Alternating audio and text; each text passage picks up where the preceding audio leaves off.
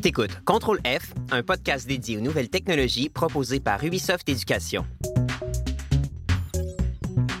Allô tout le monde! Vous le savez, je suis un fan de technologie, mais je comprends pas tout ce que je lis. Heureusement, mon acolyte Léla parvient toujours à clarifier les points compliqués pour expliquer tout ça. Bonjour! Léla, aujourd'hui, on parle de voyage dans le temps. Parce que je regarde tout le temps des films de science-fiction, puis j'ai décidé de construire une machine pour explorer le passé et le futur avec mon fidèle cochon d'Inde, Gribouille. Puis euh, avec toi aussi, là, Léla, si ça te tente. Avec plaisir. Et pour comprendre comment ça fonctionne, nous avons avec nous une experte qui s'y connaît, Sarah. Bonjour. Je suis très contente d'être parmi vous. Je connais plein de choses sur la physique théorique, l'astrophysique et la physique quantique. Ça devrait nous aider. C'est parfait, ça. Donc, euh, c'est quoi la première étape pour voyager dans le temps? Mais tu es déjà en train de voyager dans le temps. À chaque seconde qui s'écoule, tu avances dans le temps. Hmm, OK, c'est pas vraiment ce que j'avais en tête. Mais on fait comment, là, pour peser sur la pédale de gaz puis aller plus rapidement dans le futur? C'est drôle que tu dises ça parce que tu as déjà la réponse. Pour voyager dans le futur, il faut accélérer. Il faut se déplacer très, très vite. T'es sérieuse? Comme The Flash, là, le super-héros qui court tellement vite qu'il peut voyager dans le temps? Eh oui! Quand on se déplace à très haute vitesse, un phénomène fascinant se produit. On l'appelle la dilatation du temps. La dilatation du temps, ça vient des recherches d'Albert Einstein, un grand physicien dont tu as sûrement déjà entendu parler. Ah oui, oui, oui, oui, j'ai entendu parler de ça. Ça s'appelle la théorie de la relativité, hein? Einstein a inventé ça il y a longtemps. En gros, il pensait que se déplacer très très très vite ferait en sorte que le temps s'écoule plus lentement. Oui, et depuis, ça a été prouvé. En lançant des satellites en orbite rapide autour de la Terre, les chercheurs se sont rendus compte que le temps à bord s'écoulait moins vite que sur Terre.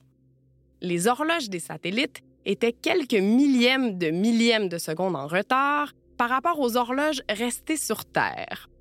En somme, le temps ralentit quand on est en mouvement comparativement à quand on est immobile. Euh, donc, si je tourne très vite autour de la Terre puis que je reviens chez moi, je vais être dans le futur? C'est ça. Eh bien, on est capable de voyager dans le futur. Hey, c'est pas rien. Euh, ça prend juste de se déplacer super rapidement. Bon, c'est réglé. J'ai tellement hâte. On part demain? Tes affaires sont prêtes, Léla? Parce que les miennes, oui. Mm, ouais. Il va falloir attendre quelques années, malheureusement. Pour le moment, on n'a pas encore construit de vaisseau assez rapide. En fait, c'est que ça pose de grands défis techniques parce qu'il faut se déplacer vraiment très vite, à une vitesse proche de celle de la lumière. Et la lumière, elle voyage à 300 000 km par seconde. Wow, wow, wow, wow, là, voyons donc. Je pensais pas que ça allait aussi vite que ça, la lumière. Hey, j'ai déjà mal au cœur à 100 km par heure sur l'autoroute. Je suis pas sûr de tenir le choc en allant beaucoup plus vite que ça. Hum, je te comprends. Mais il faut voyager presque à la vitesse de la lumière pour vraiment profiter des effets de la dilatation du temps. En te déplaçant à la moitié de la vitesse de la lumière pendant une heure, tu arriverais neuf minutes dans le futur sur Terre. Hum, il me semble que c'est quand même beaucoup de trouble pour arriver seulement neuf minutes dans le futur. Exact. Il faut accélérer davantage. À environ 99% de la vitesse de la lumière, une heure dans le vaisseau équivaut à plus de 7 heures sur Terre.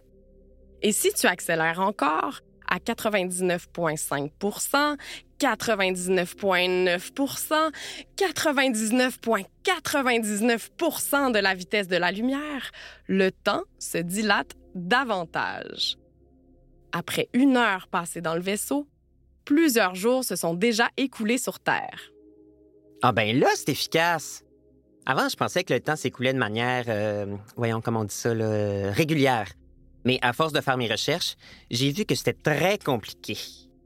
Comprendre ce qu'est le temps, c'est un immense défi intellectuel, même pour les gens qui consacrent leur vie à l'étudier. Pour résumer, les voyages dans le futur, c'est possible. La science l'a prouvé. Le problème, c'est qu'on n'a pas de vaisseau assez rapide à l'heure actuelle pour y aller. Ah, c'est dommage. OK, euh, je raisonne ma liste des destinations vacances de l'été. Tu fais bien parce que tu pourrais probablement pas revenir dans le passé. Ah bon? Oh non, non, non, non, dis-moi pas que c'est impossible de voyager dans le passé. Parce que un de mes rêves, c'est de retourner à l'époque des dinosaures. Puis après, de visiter l'Égypte des pharaons. C'est sûr que les voyages dans le passé, ça fait rêver. Malheureusement, on ne sait pas encore comment faire pour y arriver. Les scientifiques ont seulement trouvé des solutions théoriques pour retourner dans le passé. Une des solutions, c'est ce qu'on appelle les trous de verre. Verre comme verre de terre. Exactement. Les trous de verre sont des sortes de tunnels qui connectent des points différents de l'espace-temps. Ça a l'air un peu farfelu, mais leur existence est arrimée à de savants calculs et aux théories d'Albert Einstein, dont bon nombre sont confirmés. Pour le moment, on n'a pas encore trouvé de trous de verre. Et puis si on en trouve, il faudrait apprendre à les utiliser. Les voyages vers le passé posent beaucoup de difficultés techniques et toute une série de problèmes éthiques. Ces problèmes sont souvent explorés dans la science-fiction et aussi par les physiciens et les physiciennes. Ah oui, je sais. Comme si on modifie le passé, est-ce qu'on change le futur? Ils en parlent tout le temps dans les livres puis dans les films. Tout à fait. Une de ces énigmes s'appelle le paradoxe du grand-père. Si je voyage dans le temps et que j'empêche mon grand-père de rencontrer ma grand-mère, est-ce que ça signifie que je n'existe pas? Mais si je n'existe pas dans le futur, comment je peux revenir dans le passé? Oui, c'est le genre d'énigme super compliqué auquel personne n'a vraiment de réponse. Il existe deux théories principales sur le temps et plein d'autres explorées dans la science-fiction. Certains chercheurs pensent que les événements sont irréversibles, c'est-à-dire que chaque décision qu'on prend fixe la ligne du temps. Et ils disent que c'est impossible de la changer.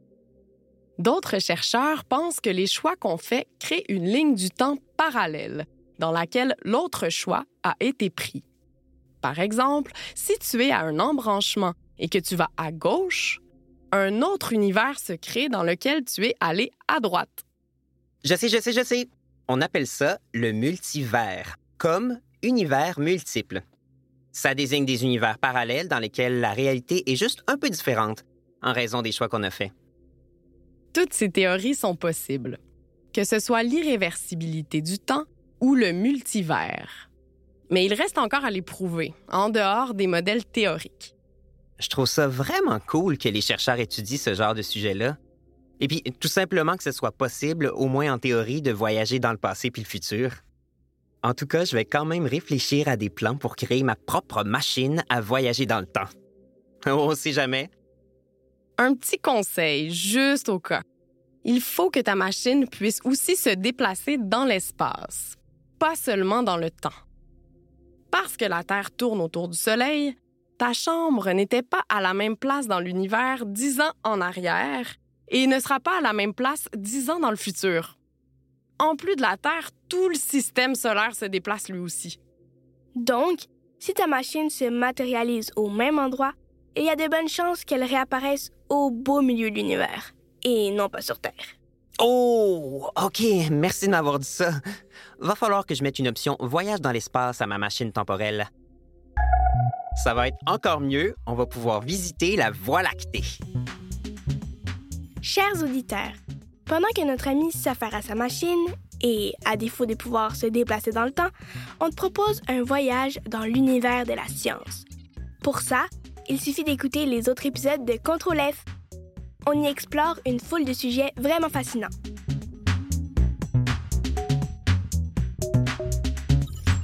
Une production d'Ubisoft Éducation, réalisée par la puce à l'oreille et les studios Bakery.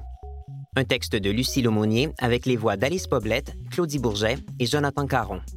Un grand merci à Robert Lamontagne, astrophysicien et coordonnateur du Centre de recherche en astrophysique du Québec, pour ses conseils.